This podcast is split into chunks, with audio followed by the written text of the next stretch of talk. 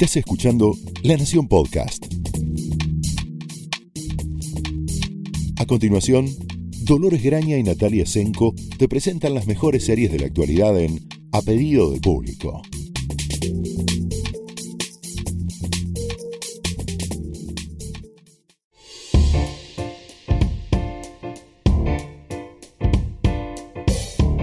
Hola, bienvenidos a un nuevo episodio de A Pedido de Público. Mi nombre es Dolores Graña Yo soy Natalia Tresenko. y hoy vamos a hablar de los eh, daños colaterales del éxito. Wow. Eh, para quienes no tengan un buen día, pretendan Mm. encontrar grandes recomendaciones en esta edición del podcast para ver en el próximo fin de semana de invierno, va a ser un episodio dedicado a eh, series que no podemos. Ah, eh, sí. O podemos recomendar con muchos, muchos asteriscos. Sí, o bueno, O que podíamos recomendar eso y ahora no tanto. Hay que fin. también ser honestos. O sea, eh, eh, nosotros, obviamente, acá la idea siempre es hablar y ce- celebrar las cosas que están bien hechas, recomendar, eh, dar mm, pistas para cosas que por ahí no son tan populares o, o u olvidadas o no tan, digamos, corrientes en este momento en la cultura popular, usuales eh, o en este momento en la cultura popular, pero también es cierto que el amplio y ancho universo de las series eh, tiene malos pasos, tiene traspiés. y- Es nuestro servicio también, como ya hemos hecho en algún otro episodio, decirles cuándo es momento de soltar, cuándo Sí. tienen que evaluar mucho seguir adelante con una temporada, cuando por ahí es mejor Mm. Probar con algo nuevo. Sí, también es una especie de, mm, a ver, mea culpa, no sé si sería esa re- exactamente. reajuste de expectativas, digamos, Sí. o expectativa versus eh, realidad producto terminado. Claro, uno, uno, a ver, para, para también fijar un poco la lógica de esto. En muchos casos, series sobre las que nosotros hablamos, que quizás recién se estrenan o, o- o a, po- a pocos días de estreno, es porque muchas veces pudimos tener acceso a más episodios antes del estreno.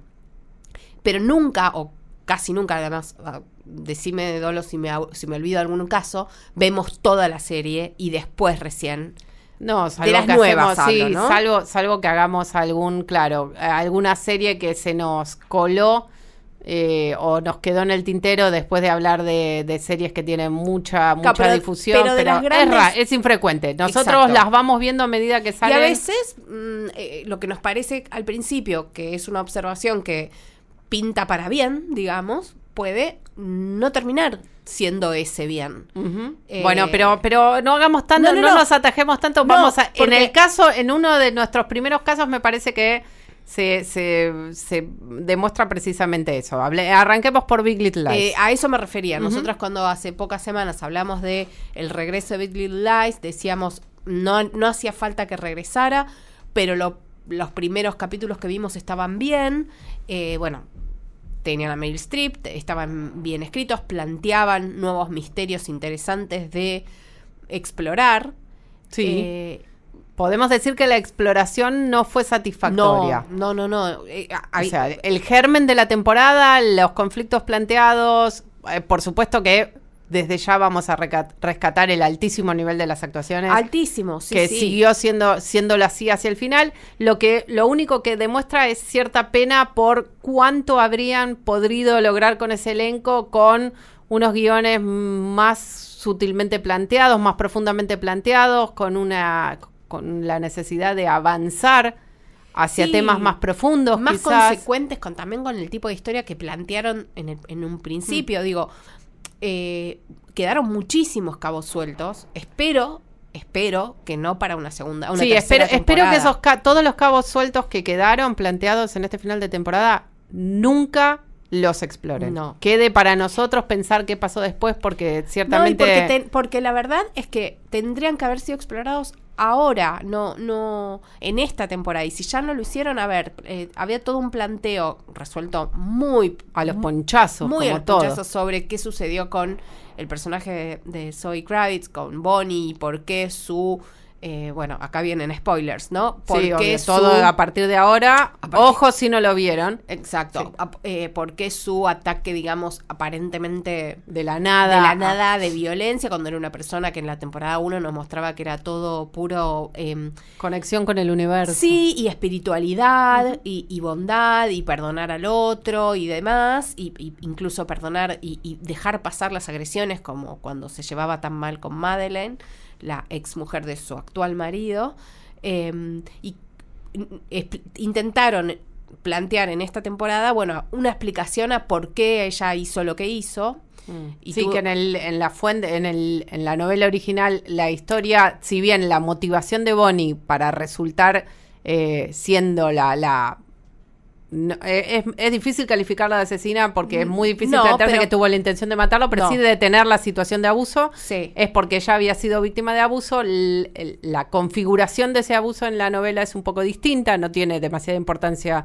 El cambio da igual. No, Eh, pero, el no tema está es- resuelto, no está, o sea, a ver, no está sobre todo, claro, no resolvimos, claro, por qué. Porque cómo es la relación con la madre, la madre que veía visiones de ella ahogándose, que finalmente no te, obviamente que es metafóricamente ahogándose bajo el peso de la culpa, pero eso es como una cosa de galletita de la fortuna o de chicle bazooka. Sí. No es lo que esperamos de Big Little Lies. No. Lo más complejo para mí, lo quizás imperdonable de toda la situación y todo estuvo resuelto. Número uno diría el gran, y esto le vamos a tener que dedicar a algún episodio porque es un fenómeno que cada vez más lo vemos ocurrir en series que deberían saber hacer las cosas de otro modo. Mm, Dar al público lo que el público quiere. sí. Eso es problemático. Entonces, ¿qué entendieron que queríamos de esta segunda temporada de Big Little Lies?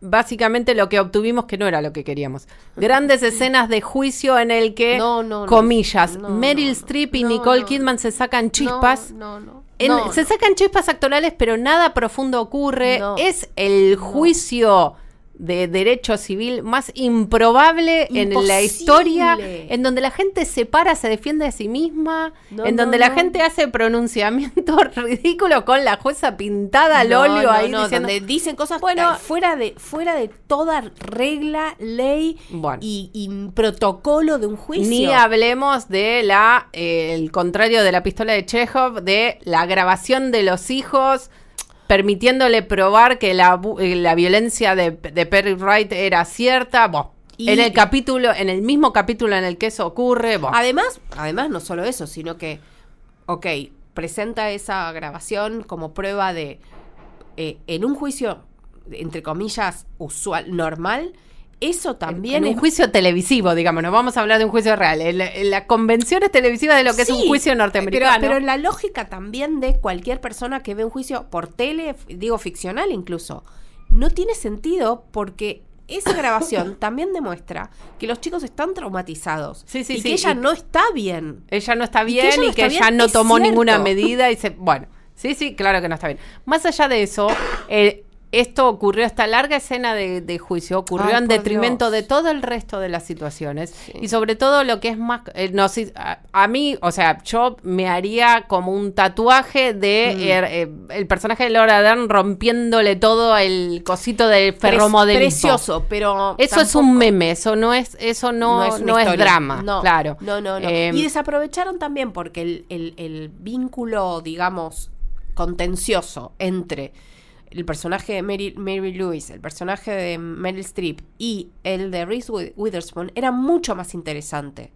Porque, de hecho, el personaje de Mary Lewis en los primeros episodios estaba muy bien escrito, con cierta oscuridad, cien- cierta... Sí, había una cosa ace- de, de, de, de acechar, de, de así, medio que te... y de secretos que no tenían necesariamente que ver solamente con la muerte de su primer hijo, con la muerte del hermano de Perry. Sí, que entre paréntesis eso de... Él me lo contó que... ¿Qué? Y si, él, le- si se lo contó una persona, el, el abusador que encima está muerto, lo puede haber inventado cinco minutos antes y no sé No, cómo es no. tratado como una revelación No, con algún peso jurídico. pero bueno, Ninguno, eh, ahí es donde ya sabemos. eh, David E. Kelly, que es el, el- el showrunner, que tiene muchísima experiencia en, en series eh, judiciales, legales, lo ha hecho mucho mejor él mismo. él mismo, pero incluso en situaciones que lejos de ser bautizadas, de ser consideradas como realismo, tipo en, en los practicantes o incluso en Boston al- Legal, en 25 Hasta en mil sí, sí. ridículas, siempre hay una atención por lo que es dramáticamente verdadero, más allá de lo, lo- lo jurídicamente posible. No, no, verosímil dentro de ese universo. Y En este no. caso, el gran problema, lo, la, la sensación de decepción no, no tiene que ver ni con un producto más realizado, que por supuesto no lo es, sino No. una, una grave injusticia, si queremos, dramática para con unos personajes que claramente mejor que sigan viviendo en la imaginación de las personas que lo siguieron, sí, que, sí. que sigan avanzando para contar cosas que no tan trilladas que no le hacen justicia. No. Sobre todo eso. Eh, en el último capítulo, yo creo que es la frase con la que a mí me, me- me- me- me soltó, digamos, la serie, claro, definitivamente. fue cuando le dice, ya no me acuerdo quién, eh, creo que el, el personaje de Celeste se lo dice a, a Madeline, Sí. que eh, la relación entre ellas es la mentira que tenían juntas. Sí. La relación es la mentira. Que es exactamente todo lo contrario de lo que quiso contar esa serie, que de hecho efectivamente contó en la primera temporada. Es Sí. un grupo de mujeres de situaciones totalmente disímiles, hermanadas por su necesidad de conformar una red de contención para unas vidas que se les habían ido completamente de las manos. Entonces, si la relación es únicamente la conspiración criminal para ocultar un delito que me quedan muchas dudas que fue tal y que ellos podrían haber sido acusados de algún modo de eso, eh, de hecho, debemos decir que la, decisión de ocultarlo no está en la primera temporada, sino No. es el germen de esta segunda. Entonces, me parece que el problema es que en esa decisión en la que es una conspiración de tipo eh, culpable, Sí. es lo que las une a ellas, sino una relación genuinamente humana en donde ellas se apoyan cada una y cada una con sus dilemas y Es dificultades avanza por la vida, es equivocado. A mí no me gusta hacer esto de eh, juzgar un- una película o una serie por lo que podría haber sido y no es.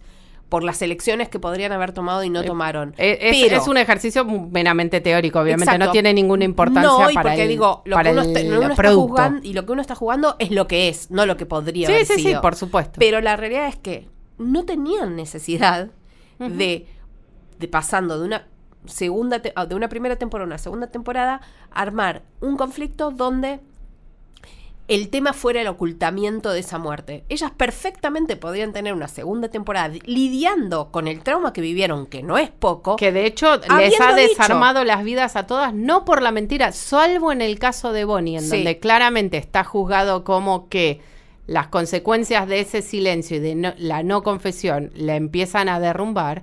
En el caso de todos los otros personajes, sus problemas son otros. Y el personaje de Bonnie nunca ha tenido una existencia real, salvo como la- el, el modelo mejorado de Madeline para Madeline, digamos. Exacto, sí. Nunca ha tenido conflictos propios y de hecho hay un pequeño esfuerzo a lo largo de la temporada en señalar Sí, sí. su diferencia en términos raciales, sociales, eh, hasta espirituales, Sí, y también políticos. políticos y también de, de alguna manera también la nos muestra como el, el- eso que Madeline no podía ver, que es que es un ser humano también, con un montón de problemas, con una historia, con una un bagaje emocional complicadísimo como el que nos muestra esta temporada. Y está bien, también me parece forzadísimo y hasta innecesario eh, que la madre, digo, de Bonnie tenga el ACV que tiene y eso provoque toda una serie de, eh, de fantasías y de, y de como una especie de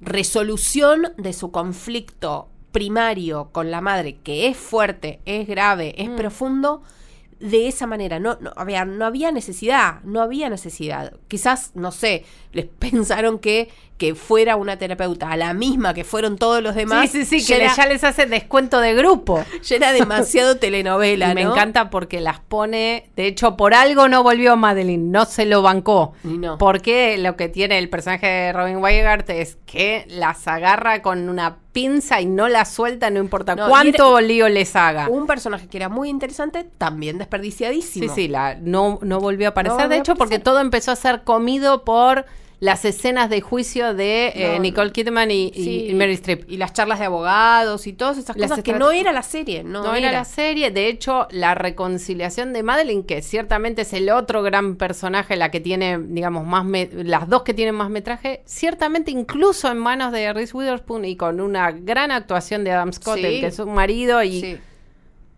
está solucionado en cinco minutos Mm. porque claramente acá deberíamos volver eh, a que hacia el final de la temporada se conoció sin demasiada confirmación oficial, pero tampoco sin ningún tipo de rechazo de esta versión, que hubo muchísimos problemas con eh, a- entre eh, David y Kelly, que es en esencia el showrunner, el, el- el director, digamos, creativo del rumbo de la serie, más allá de que sus dos actrices son las protagonistas y también son las productoras ejecutivas, Sí. con la eh, directora inglesa Andrea Arnold, que fue la persona a la que contrataron para dirigir la serie. Esta temporada, lo que nos parecía como una decisión que se caía de Maduro, que una historia sobre mujeres, con, eh, estos por mujeres en estos tiempos, no podía estar en manos de dos hombres. Debería No. al menos tener la posibilidad de en algún momento ser contada por una mujer. Andrea Arnold es una gran directora, con un estilo así un poco, si queremos, medio contemplativo en la vena, muy distinto al de Jean-Marc Ballet, Muy distinto. pero eh, funcionaba, digamos, era posible imaginarla. Era posible imaginarlo. O- obviamente, porque si la contrataron es porque ellos también imaginaban el problema. Según eh, se filtró, según contó una extensa nota de- del sitio especializado IndieWire, eh, el problema fue que cuando en HBO empezaron a ver el material que ella eh, estaba entregando, no estuvieron conformes con los primeros cortes de la edición y decidieron que ya que Ballet eh, se- ya estaba desocupado después de haber terminado de hacer la temporada de Sharp Objects, que tampoco salió bien, pero eso voy No, por otro no, lado. no, no. Eh, no, no salió, no salió mal, digo, no salió tan bien o tan mal en el mismo sentido Big Little Lies. Podría También. haber sido otra cosa. Exacto, pero bueno, que ya con tiempo libre y él habiendo quedado como productor, lo reclutaron para que arreglara, Comillas. entre comillas, eh, al tono de la primera y acercar el tono de la primera temporada el material que estaba dan- haciendo Arnold. El problema es que nunca le avisaron a ella.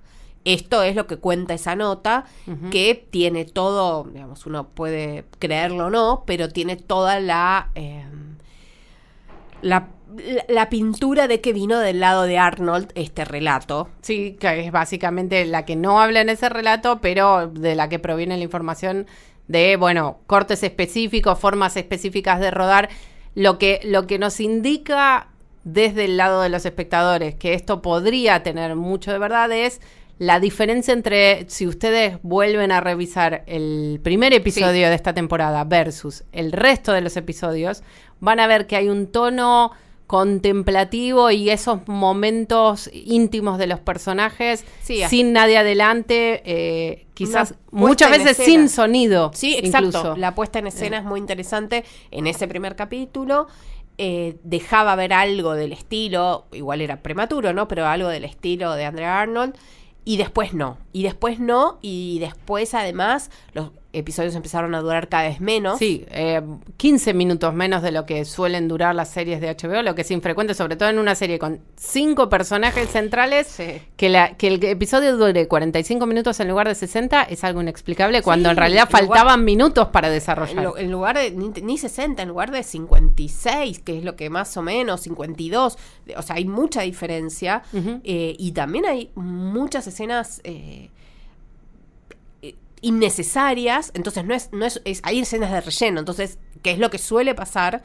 O puede pasar cuando hay problemas en la edición. Bueno, sin ir más lejos, a la famosa escena que fue en el momento del rodaje, la única Ah. dato que filtraron que teníamos acerca de el personaje de Meryl Streep, que era la escena en la que se veía a Reese Witherspoon tirándole un cucurucho de helado, nunca apareció. mágicamente desapareció del corte final de ese episodio en la que tuvimos el- eh, un intercambio muy gracioso, pero pensar que esa foto que fue filtrada para contar la relación entre ellas dos finalmente nunca llegue a estar en la pantalla, con una, es una escena que dura 45 segundos, el ar- arrojar un helado. eh, Mm, sí, te da para pensar que si la soltaron es porque realmente no había otra manera de editar el capítulo. No, en fin, Y que también es justamente es lo que decía antes, esa línea del relato de el, el- un poco del juego de opuestos, pero de espejo entre Madeleine y Mary Lewis, porque está claro también que eran dos mujeres muy manipuladoras, muy muy, eh, muy coléricas aparte. Muy coléricas. Sin control sobre sus emociones. Exactamente. Y con una actitud de me llevo el mundo por delante porque yo opino que las cosas tienen que ser así, que hubiera sido mucho más interesante que ver que lo que, siendo obviamente una gran actriz, lo que resultó de la combinación del enfrentamiento con Nicole Kidman, entre los personajes de Nicole Kidman y de Meryl mm, Streep. Recordemos la escena esa que también está en la primera en la primera en el primer episodio acerca de ese suerte de grito primal. Exacto. Eh, tenemos, o sea, todo casi todo lo que recordamos más allá de problemas de gente pequeña que obviamente quedó integrada en, el repertorio de la relación que tengo con mi coestrella en este podcast. Eh, la mayoría de los grandes momentos, por lo menos a mí personalmente, que me quedaron de esta temporada, que hay varios, porque realmente hay, hay momentos de, de, gran, si querés, iluminación en estos personajes, están todos en el primer episodio. Sí, primero y segundo. Ahora no recuerdo si el, momento de mm, Renata, el personaje de Laura Dern, diciendo, eh, no quiero ser no rica. Eh, bueno, voy a volver y les voy a comprar un oso polar a cada uno de los chicos de este colegio. Eh, creo que es en el segundo también, sí. Pero bueno, no importa. La cuestión es que de ahí, que es tipo momentos de, obviamente, subidísimos de tono, subidísimos de, digamos, muy alejados de la verosimilitud que en otras situaciones, en otras escenas se que tuvieron en la primera temporada. Que tenía la primera por sobre todas las cosas eran mujeres a las que uno podía imaginar entrando por la puerta de calle y sentándose a hablar con ellas y reconocerlas perfectamente como una persona que existía más allá de los confines de la serie. Y el subrayado estaba dado por el contexto. El contexto era el grupo de mamis del colegio. Claro. Y entonces estaba perfectamente cualquiera que tenga un grupo de WhatsApp sabe muy bien que obviamente uno termina reducido a un estereotipo, a una línea, digamos. Exacto. Y muchas veces un estereotipo que eh, muy por fuera de lo que una persona es en su esencia, más allá de la locura que ocurre en, esos grupos. Bueno, me parece que está clarísimo lo que pasó con. O sea, nos gusta Lies, nos gustó muchísimo y, no, y nos entristece tener que soltarlo. Podemos referir a nuestras opiniones acerca del final de Game of Thrones para que sigan viendo que este año está siendo como difícil. Difícil y, no tan difícil, pues ya dijimos. Hemos encontrado nuevas cosas para entusiasmarnos, pero en muchos casos series que nos han acompañado y muy bien, hemos tenido que crecer y decir, bueno, sí. y la verdad que no, Sí. No funcionó. Y otras, que esto de las consecuencias del éxito extremo, digamos, el éxito global, streamero, maratonístico. Sí, sí, sí. Eh, eh, acaba de, digamos, de ocurrir, que es la tercera temporada de La Casa de Papel que eh, los que nos vienen escuchando saben que nunca fue una serie que a nosotras nos gustara especialmente o nos interesara especialmente, que sí entendemos, o por lo menos hablo por mí, sí entiendo el atractivo que tiene para muchos espectadores.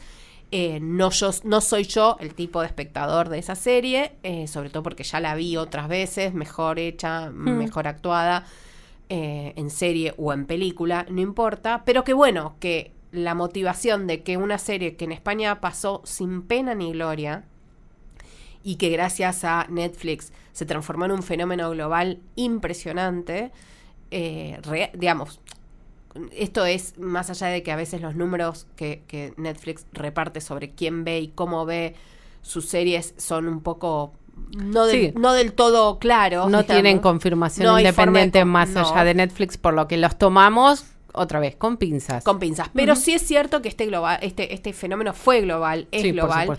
Y que el hecho de que pusieran tanto, tanto, tanto dinero en hacer una nueva temporada, que contrataran a su showrunner, Alex Pina, para llevar adelante la oficina de producción de eh, Netflix en España, que se pusieran Netflix en España, tiene mucho que ver con el éxito de la Casa de Papel. Y de hecho nos trae como beneficio adicional más allá de la Casa de Papel, que como Nati entiendo perfectamente qué es lo que los convoca a verlas. Están buscando algo que en definitiva está mejor contado en otros lados, pero bueno, seguramente después de terminar de ver la casa de papel los vamos a poder convencer a ver, destinar ese entusiasmo a algo que se los va a retribuir mejor. Mm. También ha permitido que eh, estemos en el medio de un pequeño revival de la ficción española que tiene Sí. muchísimas cosas a favor y es una gran noticia en general para las Sí, series, sí, incluso, porque hay muchos actores buenísimos, muchos guionistas muy buenos, muy di- directores muy competentes, hay buenas ideas, Sí. hay una intención clara que incluso de la que podemos aprender en el mercado local de mostrar lo propio pensando en el ajeno. Totalmente. Que es, eh, me parece que es la lección, la, la lección que nos tendríamos que empezar a trabajar en estos días si no queremos agarrar la última Sí. ola de salida. Sí, también co- confiar en lo, en lo propio y mm, eh, ser muy, muy fiel. En, en- digo, con devolverle a Hollywood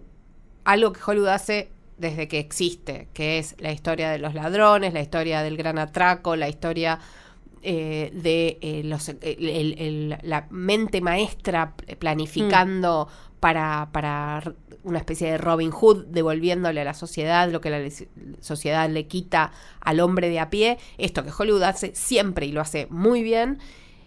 El hecho de la casa de papel que ha logrado devolvérselo siendo más español que eh, el jamón. Sí, sí, Eh, aparte conocemos, qué sé yo, la, la- la- la- la fábrica de moneda y timbre, el, el- el- el Banco de España ahora. ahora, bueno, a ver, va- vayamos sobre concreto sobre la Casa de Papel 3. Debemos advertirles, si ustedes no lo vieron más allá de que vamos a dar algunas precisiones para ejemplificar en nuestras... eh, Nuestros reparos. re- sí, iba a decir diatriba, dejémoslo en reparo. Eh, esta temporada, como ocurría con la primera temporada de La Casa de Papel, cuenta solo en la planificación y la primera parte de este nuevo atraco, que es el Banco de España en lugar de, eh, como decía Nati, la, la La casa. fábrica de mon- la casa de moneda. Eh, por lo tanto, el final es abrupto y deja todo por la mitad y van a tener que esperar a la cuarta temporada ya confirmada por Netflix Sí. antes del estreno para poder realmente ver cómo es el atraco y cómo eh, logran salir. Sí, la resolución. Sí. Eh, falta bastante más que la resolución. Yo diría que Sí, termina. Sí, quizás un poco más. Falta todo el desarrollo. Obviamente, en esta temporada, como ocurre, hay una razón para volver a hacer un atraco. Forzada la razón, pero ¿por qué es forzada la razón? Porque no hay ninguna razón eh, dramáticamente válida para volver a meterse en la boca del lobo si lograste No. robar mil millones de euros y te fuiste con tu ser amado a una playa paradisíaca. Sí, a, a ver, me hace acordar, eh, creo que era el último gran héroe, donde el chiste de las películas que hacía Schwarzenegger, el verdadero Schwarzenegger Sí. dentro de la ficción del último gran héroe, era ahora atacaron al primo de su esposa. Claro, ahora van por mi familia. Bueno, en este es exactamente lo que ocurre. O sea- ahora van por nuestra familia, la familia de ladrones, digamos. Uno de los personajes, también en circunstancias eh, altamente peleadas con el verosímil, digamos. enfrentada palo a palo con no, el no verosímil. sostendrían, claro, un- no sostendrían un cuento en un bar con dos amigos. Mm-mm. Eh, pie- uno, de, uno de los personajes es eh, capturado por la policía y deciden que la mejor, en realidad la única manera que conocen de rescatarlo es organizar otro atraco aún mayor al, al anterior para así, en un plan bizantino como son todos los que hace el profesor, lograr que se lo devuelvan y luego escapar todos juntos. Sí. Ese sería el planteo. Ese es el ¿no? planteo. Ahora, hay también todo un, como un subtexto, si queremos, eh, que a, a- a mí particularmente me, me hace que todo resulte aún más incómodo, que es que todo el tiempo ese planteo, ese plan, ese, esa idea, esa planificación, tiene mucho que ver la gente. Eh, nos cuenta la serie que eh, los atracadores, los ladrones, se transformaron en una especie de Robin Hood eh, de la gente, del pueblo español en este caso, y que la máscara de Dalí se transformó en una, un símbolo global de la resistencia, un símbolo global de la em, denuncia de los, de los abusos de poder. Sí, es, es todo un bolazo que no está sostenido ni con No. una pequeña historia de ninguna persona que haya ocurrido eso. Nos lo dan por hecho y nosotros lo tenemos que comprar y nos Sí. muestran masas de gente Exacto. pidiendo por ellos. eh, Pero me que parece- No hay- ni qué dicen, de hecho. No, no sé qué dicen. La casa de papel, el profesor. No, no sé. El profesor, creo que dicen. Sí. Eh, la cuestión es que a mí, me, a mí, más allá de lo que sucede diegéticamente, es decir, dentro de la historia, sí. epa, es lo que pasa el metalenguaje. Sí, el, me- el meta es como lo contrario del discurso, o sea, claramente si, si hay una serie que es eh, producto del sistema, es, la casa de papel. Y por otro lado, y si hay una serie que aprovecha el fanatismo de la gente para seguir manteniendo el sistema, es la casa de papel. Sí. Entonces, un poco es como un guiño, miren, nos dimos, eh, este es un homenaje a ustedes, los espectadores, nos dimos cuenta que son fanáticos nuestros, nos dimos, dimos cuenta que les ponen los nombres de sus chicos eh, según los personajes y que está lleno ahora de Nairobi y Tokios y demás. Sí. Eh, esto es para ustedes. Y ese esto es para ustedes. Tiene un nivel de cinismo. Sobre todo porque en muchos Importante. casos son usados por los propios atracadores para como una suerte de disuasión para las fuerzas policiales, o sea, son utilizados Sí, para eh, escudos, escudos. como una suerte de, no vamos a cargar políticamente esto, pero son un escudo humano de los Sí. atracadores ante la policía. Sí. Inocentes, ingenuos, creyendo que. Le tiran unos mangos desde un dirigible y, Además, y están recontentos. Yo me perdí algo. Pu- Puedo habérmelo perdido, ¿eh? Pero. ¿por, ¿Desde cuándo? O sea, está bien, le robaron a- a- al Estado y no, y no le hicieron daño a nadie, pero robaron para ellos. No robaron Sí, sí, para sí, claramente. Lo que, lo que es considerado una muestra de que ellos son genuinamente em, eh, leales al pueblo es que le robaron al Estado, pero no le robaron a los individuos que componen el Estado. Sí. Eh, esa es una falacia que dura como 3.2 segundos si nos la sentamos a pensar, pero, en pongámosle. ocho episodios. Bueno, es que la casa de papel tiene esta idea como del vértigo, ¿no? Si yo lo cuento muy rápido y hago pim pam Sí.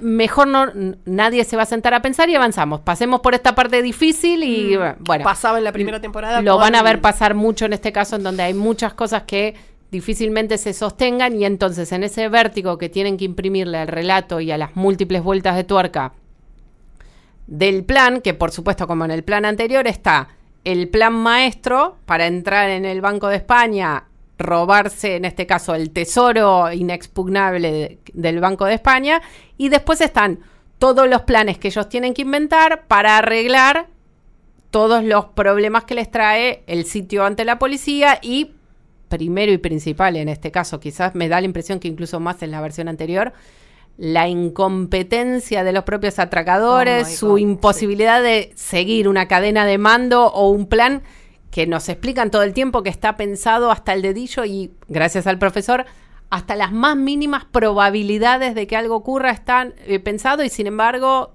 todo el tiempo le No. están pifiando o haciendo cualquier otra la verdura. la sobre todo en los últimos episodios, la manera en que, digamos, la pifian o la manera en que todo se va desarmando y, los eh, perfectamente trazados planes caen caen y, y- dejan de sostener es- ese andamiaje es tan ridícula, tan de eh, a ver, novelita, no digo telenovela, eh, digo novelita adolescente Mm. mal escrita, no de Sí. las buenas que hay y muchas, de ay, me rompió el corazón. Bueno, y está ahora hago-". bastante, eh, eh, a lo largo, esto lo comenzábamos antes de, de empezar el podcast, en muchas instancias, cualquier decisión o, o planteo dramático que podría generar una crítica de los, de los eh, espectadores, tanto por no estar suficientemente ganada esa decisión, como porque es una decisión cuestionable en términos dramáticos, tiene incluida dentro de la propia historia un personaje que se lo hace notar, de manera Sí. que dicen, bueno, sí, ya sé que esto es re misógino, por ejemplo. Sí. Entonces, una de las mujeres de, de la banda va a decir, che, pero sos re misógino, y el otro va a decir sí. Eso no va a evitar que diga o haga algo misógino, sino simplemente que la crítica ya va a estar neutralizada desde la propia Sí, realización. o decir, la gente Lo como mismo yo- ocurre con las chicas que es, ah, sufren por amor y las Exacto. chicas encima eh, incluye no solo a Tokio que en esta temporada es una cosa que Siempre lo fue, pero ahora es peor. es, es un es una un terremoto, digamos, vive tomando malas decisiones. En la otra tomaba malas decisiones luego de tomar alguna buena que le permitía estar en la banda. En este caso, realmente es para decirle quédate en tu casa. Sí, sí, sí. Eh, sí. Porque los va a terminar matando, a- o sea, por Sí. la lógica de, de- de lo que vimos hasta ahora, los va a terminar haciendo que se maten a todos. Sí, y a ver, esto, esto es un, es un, es un tópico. Bueno, y también el tema de la inspectora Murillo, que realmente yo creo que es el deal breaker. O sea, lo que, lo, en lo que han convertido en la inspectora Murillo, que es cierto, no era una policía muy efectiva. No. Pero entendíamos que era una persona muy afectada por su historia de abuso Exacto. y confundida y estaba todo planteado de manera de que ella pudiera caer perfectamente en la trampa únicamente porque era quien era, digamos, era una trampa diseñada específicamente para atrapar a la inspectora Murillo, no a un al, al gordito que es el que Ángel, Ángel, Ángel. eso, que era que es mucho más competente, no, ese hubiera sido Sí. otra trampa. En este caso, ella obviamente ahora es parte de la banda del profesor. eh, no me queda muy en claro cómo después de estar todo el tiempo diciendo, "Te- me traje acá a la mamá que está como muy Sí, poco ubicada en tiempo y espacio y a la hija, me voy a ir con vos y después se va y las cuelga ahí, vos decís, deben estar en Filipinas, andás a ver dónde, No, y cómo, y qué, y con quién el- quedó, cómo se aseguran de que no las encuentren para eh, No, no, no, no. chantajearlos para delatar la banda. Bueno, no, estuvo pensado eso no, no, no, no. No estuvo pensado eso, no estuvo pensado eh, también est- esta idea de eh, realmente, o sea, sí, vamos a salvar a uno de nosotros. ¿Realmente tenían que entrar todos? ¿Realmente tenía que ser así? ¿No era más fácil eh, tratar de, bueno, sí, No otra importa. vez, no vamos a caer No, no, en el que hubiera pasado así? No, no, yo digo en lo que sí pasa, en las cosas que pasan y ellos, digamos, y la serie toma decisiones para resolverlo. Eh, hay varias cosas que, que están puestas, más allá del relato en sí mismo, el desarrollo narrativo. Claramente lo que se ve en pantalla es que la tercera temporada tiene una inversión de presupuesto enorme. Enorme. Unos escenarios naturales, unos viajes por un montón de países. Exacto. Una, una banda de sonido con canciones que eh, cualquiera que ve series sabe que tener en una serie española eh, canciones, eh, no sé, de Van Morrison o de lo que sea, sale muchísimo dinero. Millonada, claro. Y por eso nunca aparecen. eh, digo, española, argentina, eh, Hmm. danesa. tipos de presupuestos de industrias entre chicas y medianas, podemos Mm. discutirlo eso, ¿no? Pero esto es Netflix, entonces tienen todas las canciones, todos los escenarios, todos los paisajes paradisíacos, en función de la nada misma. En función de, en el caso de las canciones, que yo soy muy peculiar y muy particular con eso, no aportan nada a la historia y no solo no te aportan nada, sino que distraen. No hay necesidad que esté Alba Flores, que es Alba Flores. Le Mm. ves la cara de Alba Flores. Es una muy buena actriz con muchísimo carisma. Gitana. eh, de estirpe gitana. Hay necesidad que su escena dramática, muy bien actuada, muy bien jugada y una de las mejores cosas que tiene la temporada, tenga una canción en inglés. Hay necesidad. Tiene sentido que este personaje, y todos, pero este personaje en particular, que habla prácticamente en un dialecto, o sea, Mm. habla un Sí, castellano. sí, sí. No eh, había una canción de la faraona para no- poner. no, o de la sé. faraona o de, o de cualquiera, Rosalía, no qué sé, sé yo. Exacto, no me importa, pero en inglés es ella que es muy divertido y usa el, el lenguaje muy bien en el sentido de para, para construir su personaje. Y, y- y la, la banda de sonido no refleja nada de eso. No, es, Hay ex- es el problema de eh, cómo hay- existe como ese, eh, no sé, ahora no sé si es un dicho o algo que se me acaba de ocurrir que es eh, el problema de, de cuando tenés de más. Sí, sí, sí, sí, más, más no es más a veces es no es no es mejor. No, es, es un más. problema de excesos. Sí, quizás no tuvieron no tuvieron que tomar decisiones porque todo eh, todo en un sí y quizás eso no los hizo buscar un poquito más eh, Y la fantasía de que hacer una toma de en cámara lenta con todo yendo con los misiles a atacar a la policía. Sí, hay la- misiles, hay tanques, la- hay claro, barcos, y hay es- dirigibles. Y esa toma de ellos caminando con los misiles, la música, una especie, una cosa un poco tarantinesca, no tiene sentido y no tiene En realidad, necesidad de ser. Claro, no, sobre todo eso, no aporta demasiado a... No, pero además no tiene lógica con lo que está pasando en la serie. O sea, es una escena que es muy dramática porque se está muriendo, spoiler, mega spoiler, está muriendo o muy malherida uno de los personajes más interesantes, están jugándose la vida, están a todo o nada, y me haces una estética a los a perros de la calle, no tiene sentido. O sea, no, no tiene sentido. Porque no son los perros de la calle, porque no es Tarantino, y porque no existe nada en todo el resto de la los ocho capítulos de la temporada para construir esa lógica. Sí, sobre todo en lo que decíamos más temprano, es muy difícil sostener esta cosa así como del underdog que tenían en los dos primeros Eh, capítulos sí. cuando incluso, ah, eh, vamos a seguir ah, usando los términos correctos y técnicos, diegéticamente vos contaste que son, que los mismos policías dicen, esta gente tiene mil Exacto. millones de euros a su favor para usar en este atraco. El presupuesto del Cuerpo Nacional de Policía es 236. Exacto. O sea, tienen cinco veces más plata que la propia policía que tiene que atraparlo.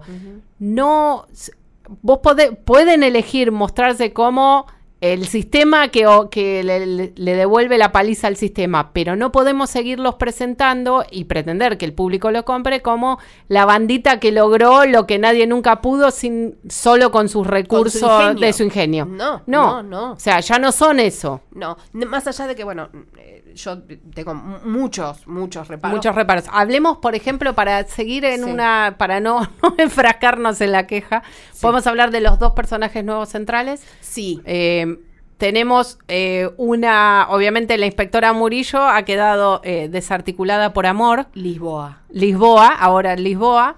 Oh Eh, yo espero, me queda la luz de esperanza que en eh, eh, la- inspectora Murillo, alias Lisboa, eh, termina la temporada en una situación muy comprometida que esperemos que no la termine convirtiendo en lo que ella siempre se negó a hacer, que es una víctima. Eh, Esperemos que sí. no sí sea y que logre eh, remontar lo que vino haciendo esta primera parte de la temporada, que es tremendo. Toda esa resolución de su personaje y cómo- dónde quedó cuando terminó esta temporada me dio tal flashback de alguna de las temporadas de Lost y Sí. cuando Lost se fue ¿Al tacho? al tacho, empezó a irse. por usar un término técnico. Empezó a irse cuando los, eh, eh, los otros capturan aparte el grupo medio tal y, y que no sé si está vivo, si está muerto y la cosa esta de y cuando nos vayamos a reencontrar que me dio pánico. No, no, por eso. Pero bueno, Justicia por, la, justicia por Lisboa. La, La nueva inspe- inspectora y la, nueva inspectora a cargo de la investigación, que obviamente no es. Es a favor, eh, creo que es lo más divertido que tiene esta temporada nueva. eh, Sí. Que es la inspectora Sierra, Sí, eh, que es una eh, policía eh, sin problemas eh, con No- la tortura. no tiene, o sea, aparentemente no tiene ningún tipo de prurito ni con la moral, ni con la ley, ni con las buenas costumbres. Y lo único que todo el Ni mundo. con le- caerle bien a nadie. todo el mundo le tiene miedo, desde sus colegas hasta sus eh, prisioneros, claramente. Y todo el mundo la cree también eh, súper poderosa en el sentido de que incluso cuando falla, siempre tiene una respuesta para explicar por qué falló y por qué ahora va a crear una nueva oportunidad para vencerlos. Eso es interesante, es interesante cómo está interpretada. Eh, Eh, la actriz la actriz que la interpreta es eh, Nashua Nimri, eh, que es una actriz y cantante española. eh, para muchos eh, que siguen en la carrera de Alex Pina y demás, es una de las villanas de Vis a de Vis. vis a vis, claro, sí, les, te- les y hace una villana memorable. Aquí también hace una villana memorable en un sentido, eh, digamos, deudor de Fargo, porque está Sí. en un avanzado estado de gestación, está a punto de parir y obviamente la gracia o lo divertido es que esta cosa sanguinaria que tiene contrasta con su situación en la vida, que obviamente no tienen absolutamente nada que ver, pero en la No, convención sí. haría que ella fuera maternal y tierna. No lo es. Y realmente, a diferencia de lo que ocurría con la inspectora Murillo y con su superior y demás, en muchos casos logra eh, desarticular los planes del profesor muy efectivamente y de hecho al final de la temporada logra mm, me- eh, dos triunfos muy importantes que dejan a la banda bastante eh, mal parada Sí. de cara al futuro. Sí. Eh, Sí, sobre todo es, es- es un personaje que está, está lleno, lleno, lleno de clichés, está lleno, lleno, lleno sí, le de- falta tener un bigote para poder atizárselo Exacto. y, Sí, está y lleno planificar. De, de detalles como externos. Bueno, obviamente el, el embarazo es una, una de las características que tiene, pero bueno, se la pasa comiendo golosinas. Es como no le- mm, eh, está totalmente, digamos, como muy maquillada, muy cuidado su aspecto. eh, y no- aparentemente no le tiene miedo a nada, ni siquiera eh, tiene miedo por su propia seguridad. Hay, y, ni por la, obviamente es una manipuladora emocional. eh, con, con eso, ningún tipo de prurito por hacer daño eh, a sus enemigos y a, ni- y a sus amigos. Pero por todo el talento que tiene la actriz y por todo lo divertido que es, eh, tampoco logra... eh, digamos, está tan exagerado. Vos decías, eh, es un homenaje o, o una referencia a Fargo. También es la no solo el embarazo, sino el que el tono que tiene toda la serie y ella especialmente es un tono exagerado, es un tono sí, sí, no, hay esa cosa así eh, realista, No. ligeramente desprolija y muy enganchada con el vértigo. En este caso estamos ya casi en una cosa más bien melodramesca, digamos, de registro. Sí. Eh, sí, más allá de las escenas de acción y el contexto de suspenso y del enigma, el- no estamos muy lejos de el verosímil que trataban de aportar en las primeras dos temporadas, en las que uno podría pensar que, dada la existencia de un profesor para imaginarlo, serían planes que podrían ser llevados a cabo. En este caso, no. Sí, no. Digamos que para la respuesta corta es no. No, yo no soy una experta en esto y, y pido disculpas si estoy mm, suponiendo algo que no es, pero hay toda una trama que tiene que ver con eh, cámaras, eh, digamos, eh, subterráneas y con agua y con necesidad de buzos y Sí, demás. sí, lo- las soldaduras bajo, bajo Exacto. subacuáticas que, que, mm, además remiten bastante al caso de la vida real de los ladrones del Banco del Río, Banco Río, sí, que sí, sí, sí. ya las dos primeras temporadas tomaban bastante prestado de eso, que ahora por suer- por cierto se está haciendo, se está filmando en este La momento película. una película con eh, Peretti y, y Franchella y dirigida por eh, Ariel Winograd, eh, que pinta muy interesante. Y entonces a mí todo me sonaba falso, a tomado prestado de otro lado, ya de, un- de una manera eh, extrema. Otro de los personajes, El otro, El otro. El personaje central de, de esta temporada de nuevo y es un personaje que seguramente eh, nos gustaría, nos gustaría escuchar qué les parece a ustedes, pero eh, es polémico por decir algo, es el personaje de Rodrigo de la Serna, que es aparentemente es presentado como el mejor amigo de Berlín, sí, el fallecido Berlín, hermano Sí, del profesor. que por otro lado, por esos rulos del destino y porque eso es escuchar a tus fanáticos, aparece durante toda la temporada en flashbacks, pero aparece bastante. Bueno, como muy en el caso de Perry Wright en, en Big Little Lies, que son flashbacks creados ahora, digamos, no son flashbacks que tomen escenas previas de la historia, sino No, no, que rellenan agujeros en el relato Mm. de cómo comenzó el atraco original y este que lo sucede. Sí. Eh, bueno, el personaje de Rodrigo de la Serna es presentado como... Bueno. Yo no, estoy tratando de no decir como la idea de lo más irritante de lo argentino que tienen los españoles vertido en un único envase, Pero es. pero estamos por ahí. sí. ¿no? Sí. Canchero, pendenciero, Ujú. misógino. Arrogante. Sí, sí. eh, eh, irrespetuoso Sí. de reglas, jerarquías, eh, especialidades, en fin. Sí. Eh, aparentemente su única, su único eh, rasgo positivo es su lealtad férre- férrea y amor a Berlín Sí. y por lo tanto lealtad al profesor. Mm, sí, Eh, bastante cuestionable, sí, pero sí. El plan es en buena parte su idea, el plan de este atraco del Banco de España es su idea y el profesor lo pone a cargo adentro como estaba Berlín con una persona que se lleva mal con todos los integrantes de la banda, a los que ofende en los primeros cinco minutos no de planificación. A nadie que de los que se burla permanentemente. Eh, Gente que tiene que, digamos, dar su vida por él y al dar su vida por ellos. Ponele. Eh, a ver. la- Entendemos que va a haber un arco redentor para... Sí. Bueno, eh, la mitad de la temporada se la pasa medio ciego por un accidente. eh, tiene una relación muy complicada con Helsinki.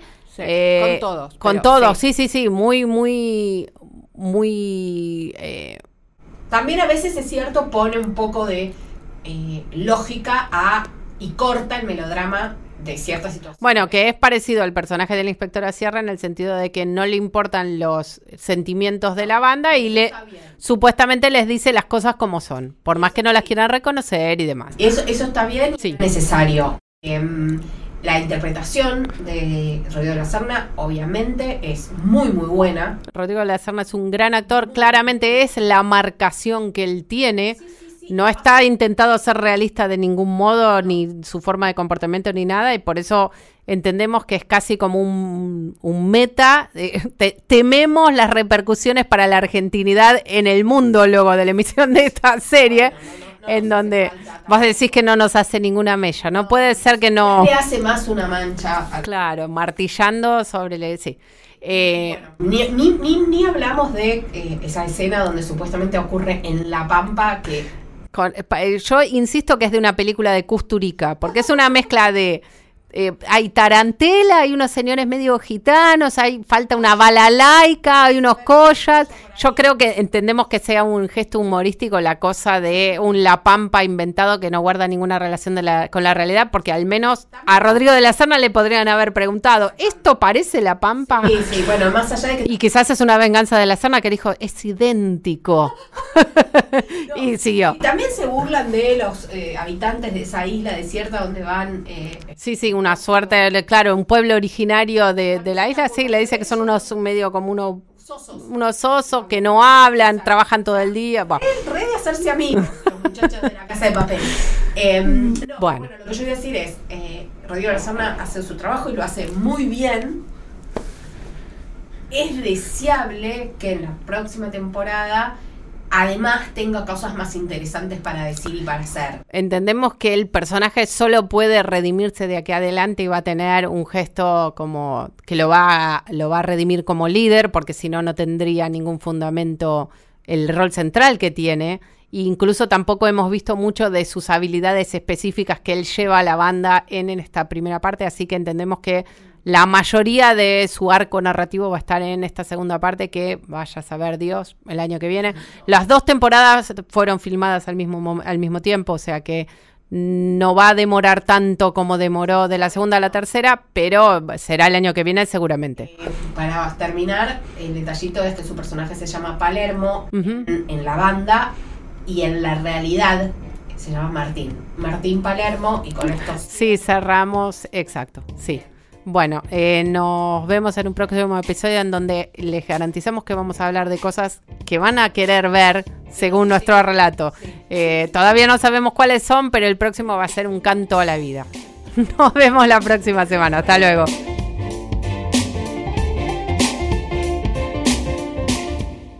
Esto fue A Pedido del Público, un podcast exclusivo de La Nación.